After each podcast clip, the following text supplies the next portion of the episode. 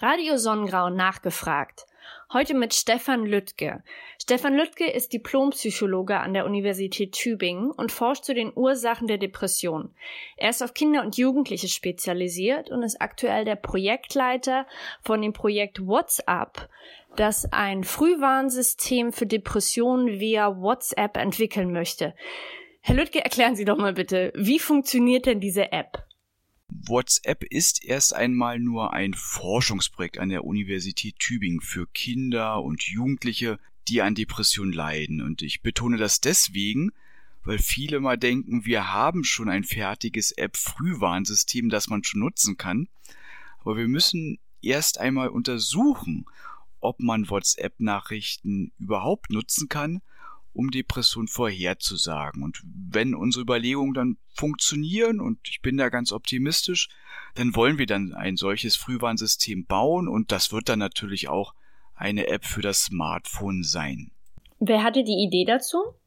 Die Idee hatte ich selber. Also ich forsche zu Depressionen in Tübingen und beschäftige mich damit, wie man eine Depression verhindern kann. Und Studien mit erwachsenen Patienten zeigen, dass man in der Sprache also wie wir sie im Alltag verwenden, also welche Worte wir nehmen, wie komplex wir uns ausdrücken, welche Personalpronomen wir anwenden. All das kann uns Hinweise auf eine Depression geben und Jugendliche nutzen halt das Smartphone als Kommunikationsmittel Nummer eins und die meisten schreiben natürlich mit WhatsApp. Und da dachte ich, ja, das sollten wir doch mal probieren. Und für die Informatik bei dem Projekt habe ich dann noch nach Wissenschaftlern gesucht, die sich mit WhatsApp und mit dem ja, Programmieren gut auskennen und bin dann an der Universität Würzburg fündig geworden. Und als Schirmherrn haben wir Eckhard von Hirschhausen gewinnen können. Darauf bin ich ganz stolz und ich hoffe, dass wir da ein gutes Projekt hinkriegen. Wie funktioniert das denn jetzt genau? Also wie gehen Sie vor in Ihrer Studie?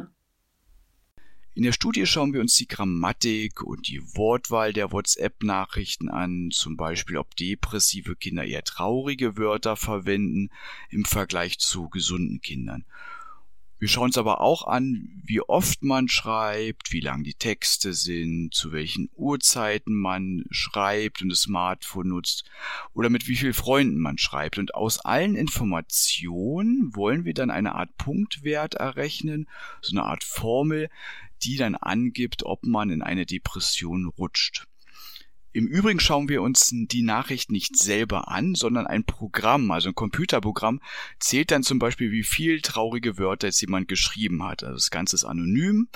Ähm, fairerweise muss man aber auch sagen, dass die Daten ohnehin existieren, und zwar bei WhatsApp in den USA. Wir wollen sie halt nur für einen guten Zweck nutzen. Wenn Sie die Forschungsstudie erfolgreich abgeschlossen haben und die App entwickeln können, was erhoffen Sie sich dann von der App? Wir wollen in erster Linie depressive Rückfälle verhindern. Was viele nicht wissen, die Rückfallrate bei Depressionen ist sehr hoch. Sie liegt bei ungefähr 70 Prozent, trotz aller Therapien, die wir für Kinder derzeit haben. Und das ist besonders dramatisch. Kinder ziehen sich zurück, manche sind monatelang nicht in der Schule, die Gefahr für einen Selbstmord steigt ganz deutlich und der Suizid, auch ganz wichtig zu wissen, ist im Kindes- und Jugendalter die zweithäufigste Todesursache. Ähm, ein Großteil schleppt die Depression dann noch mit ins Erwachsenenalter, leidet dort weiter und kann nur eingeschränkt am Leben teilhaben. Das Ganze ließe sich verhindern, wenn es rechtzeitig Hilfe gäbe. Dafür muss man den Beginn einer Depression aber erst einmal erkennen, also am besten schon im Kindesalter. Und das ist bis heute leider nicht möglich, aber das wollen wir mit unserer Idee verändern.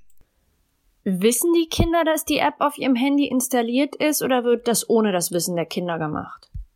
Kinder, die an der Studie teilnehmen, tun das natürlich freiwillig und wissen dann natürlich auch, was von uns installiert wurde. Außerdem müssen die Eltern zustimmen, beide Seiten werden aufgeklärt.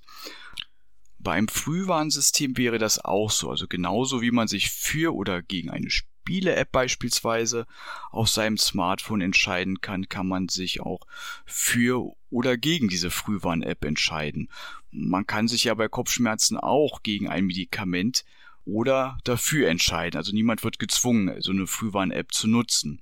Ähm, es ist aus unserer Sicht nur ein Angebot. Es ist in erster Linie für diejenigen gedacht, die bereits eine Depression hatten. Und da wurde das Angebot auch von Fachleuten gemacht, also zum Beispiel von Kindertherapeutinnen oder Ärztinnen. Ähm, ich halte selber nichts davon, dass jedes Kind so eine Art App installiert.